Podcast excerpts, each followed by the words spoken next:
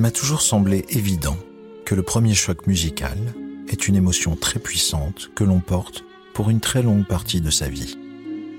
Pour ma part, musicien classique, chef d'orchestre de profession, cette sensation de choc est quasi quotidienne. Cette chance de pouvoir voyager constamment sans bouger de ma chaise, grâce à la musique, je souhaite la partager avec vous. Je suis Mathieu Herzog et vous écoutez. Vous trouvez ça classique? Vous trouvez ça classique? Un podcast de Radio Classique et de l'orchestre Appassionato. Au menu de ce nouvel épisode de Vous trouvez ça classique, j'aimerais remonter le temps avec vous. Nous sommes le 29 mai 1913. Cette date ne vous dit sans doute pas grand-chose, mais pourtant, un événement musical très important se déroule ce soir-là. L'heure du concert approche, l'orchestre s'accorde, dans quelques instants, nous allons entendre pour la première fois le sacre du printemps d'Igor Stravinsky.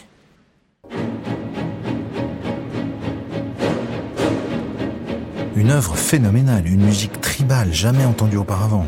Un feu d'artifice de sons plus incroyables les uns que les Oh, C'est ignoble Mais quoi- comment Arrêtez ce vacarme Quelle horreur Mais, mais qui me parle? Camille Saint-Saëns, jeune paltoquet. Vous faites bien partie de cette nouvelle génération de décérébrés, avec vos goûts modernes. Mais, mais... Mais, mais quoi? Vous n'entendez pas que cette musique nouvelle est atroce Qu'elle vous écorche l'oreille?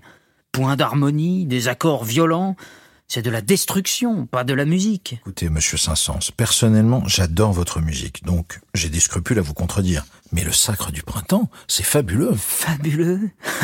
Fabuleux? Mais c'est inécoutable Déjà que j'ai du mal à pouvoir supporter quelques notes de Wagner et son idéologie teutonique, mais là c'en est trop L'ignominie que je viens d'entendre dans ce merveilleux théâtre des Champs-Élysées, vous osez me dire que c'est fabuleux? Eh bien, je ne vous connais pas, mais pour le moment, je vous méprise, monsieur. Monsieur Herzog, Mathieu Herzog. Herzog. Tiens, j'ai connu un Herzog en Alsace, un organiste. J'aime l'orgue. Quel instrument fabuleux. Il est de votre famille, cet Herzog? Je ne sais pas. Par contre, je connais vos talents d'organiste. On dit que de votre temps, vous êtes le plus grand du monde. Franz Liszt a même dit de vous.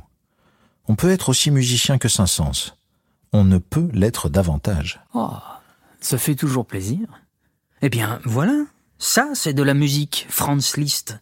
C'est beau, c'est harmonieux, ça coule de source, ça vous emporte. Et quel grand pianiste par-dessus le marché.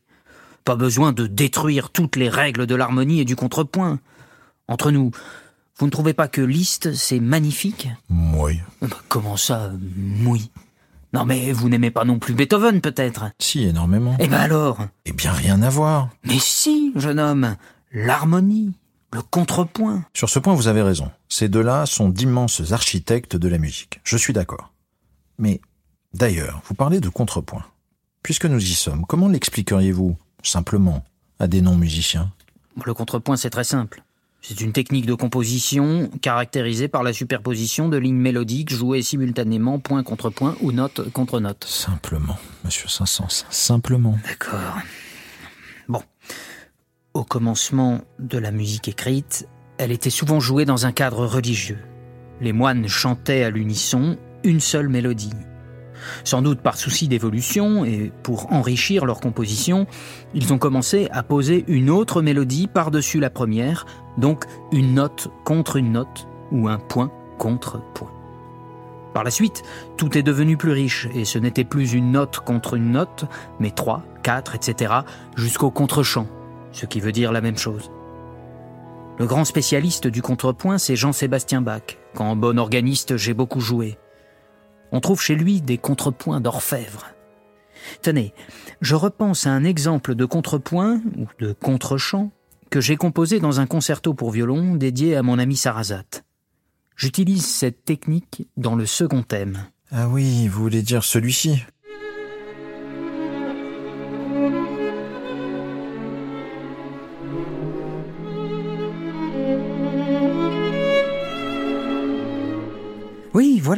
C'est ça. Et juste après...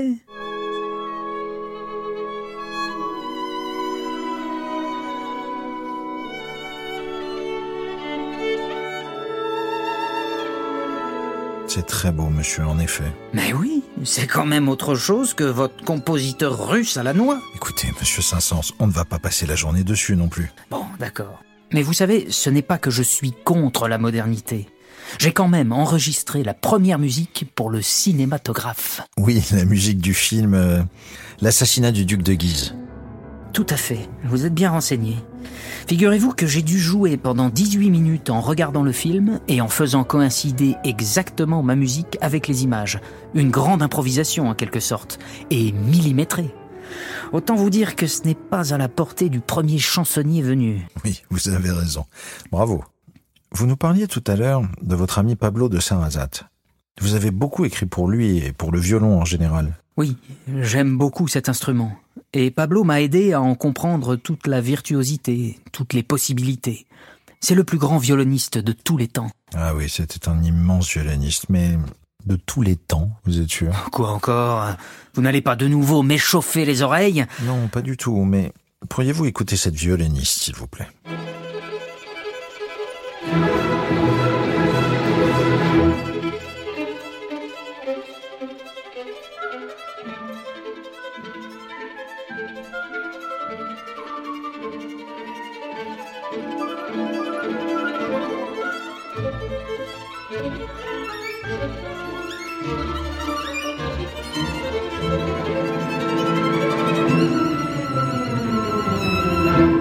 Il y a d'ailleurs encore du contrepoint entre le violon qui joue une ribambelle de notes et le hautbois et la flûte qui se distribuent le thème principal. Ça dépote quand même, non?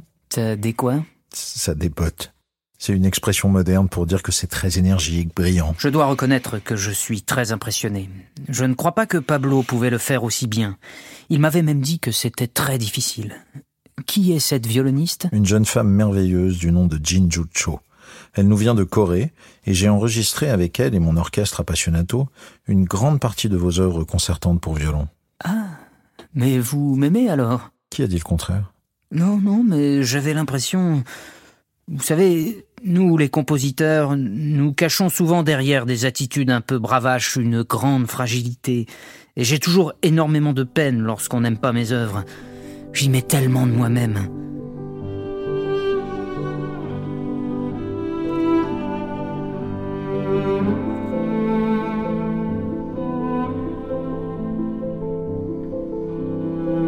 Vous voyez, monsieur Saint-Saëns, ce signe, extrait de votre Carnaval des animaux, c'est un des morceaux les plus connus au monde. Mais comment est-ce possible? Il n'a été joué qu'une fois, pour quelques amis. Je sais, mais d'ailleurs, pourquoi? C'est une œuvre fabuleuse, avec tant d'humour. Merci. Mais vous savez, de mon temps, le monde artistique était parfois très snob. C'est toujours le cas, je vous rassure. Ça ne m'étonne pas. Il y a des choses qui changent jamais. Enfin, ce carnaval, je l'avais écrit pour Mardi Gras, c'était une plaisanterie, et je ne voulais pas qu'on puisse se moquer de moi. J'avais peur que cet humour soit perçu comme les délires d'un vieux barbon. Alors pas du tout, monsieur. Le carnaval des animaux a été joué partout, et le monde entier peut fredonner bon nombre des mélodies qu'il contient.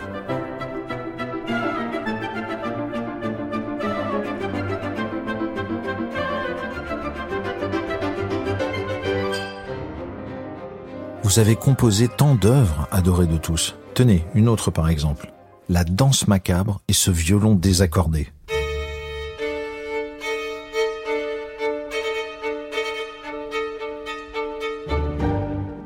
Tout le monde aime, vous savez. Vous êtes respecté et aimé. Ça me touche beaucoup. Quand je pense que je n'ai même pas réussi à avoir le prix de Rome alors que tant de fanfarons tous ignares ont eu cette chance. Mais je n'ai jamais vraiment cru en moi. Je me suis inventé un personnage un peu grognon pour me protéger, mais je suis d'un naturel enjoué, rêveur, placide. Je m'intéresse à tout, j'étudie la géologie, la botanique, la vulcanologie, l'astronomie, la poésie, la littérature, la philosophie et les mathématiques. J'entretiens non seulement des discussions régulières avec d'immenses scientifiques, mais je publie également de nombreux articles dans des revues littéraires. J'ai créé la Société nationale de musique, et grâce à elle, tant de compositeurs ont pu être joués. À ce propos, votre protégé Gabriel Fauré avait dit Pour être franc, avant 1870, je n'aurais jamais imaginé, même en rêve, pouvoir composer une sonate ou un quatuor. À cette époque, un compositeur n'avait aucune chance d'être entendu avec de telles œuvres. C'est Saint-Saëns et la Société nationale de musique qui m'ont donné l'impulsion. Je suis heureux de l'entendre.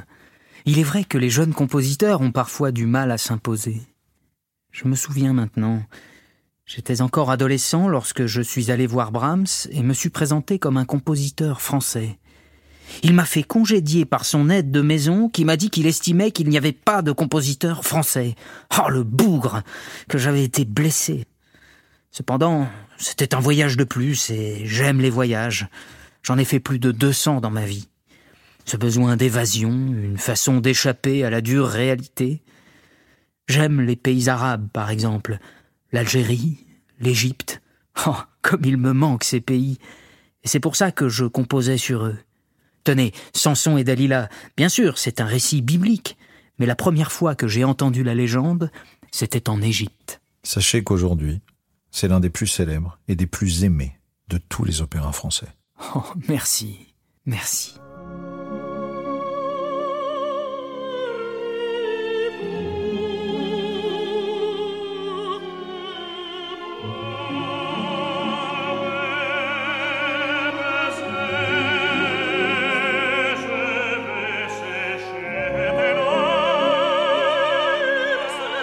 Vous trouvez ça classique? Un podcast de Radio Classique et de l'orchestre Appassionato avec la participation de Mathieu Herzog et Léo Doumen et le soutien d'Aline Foriel d'Estezet.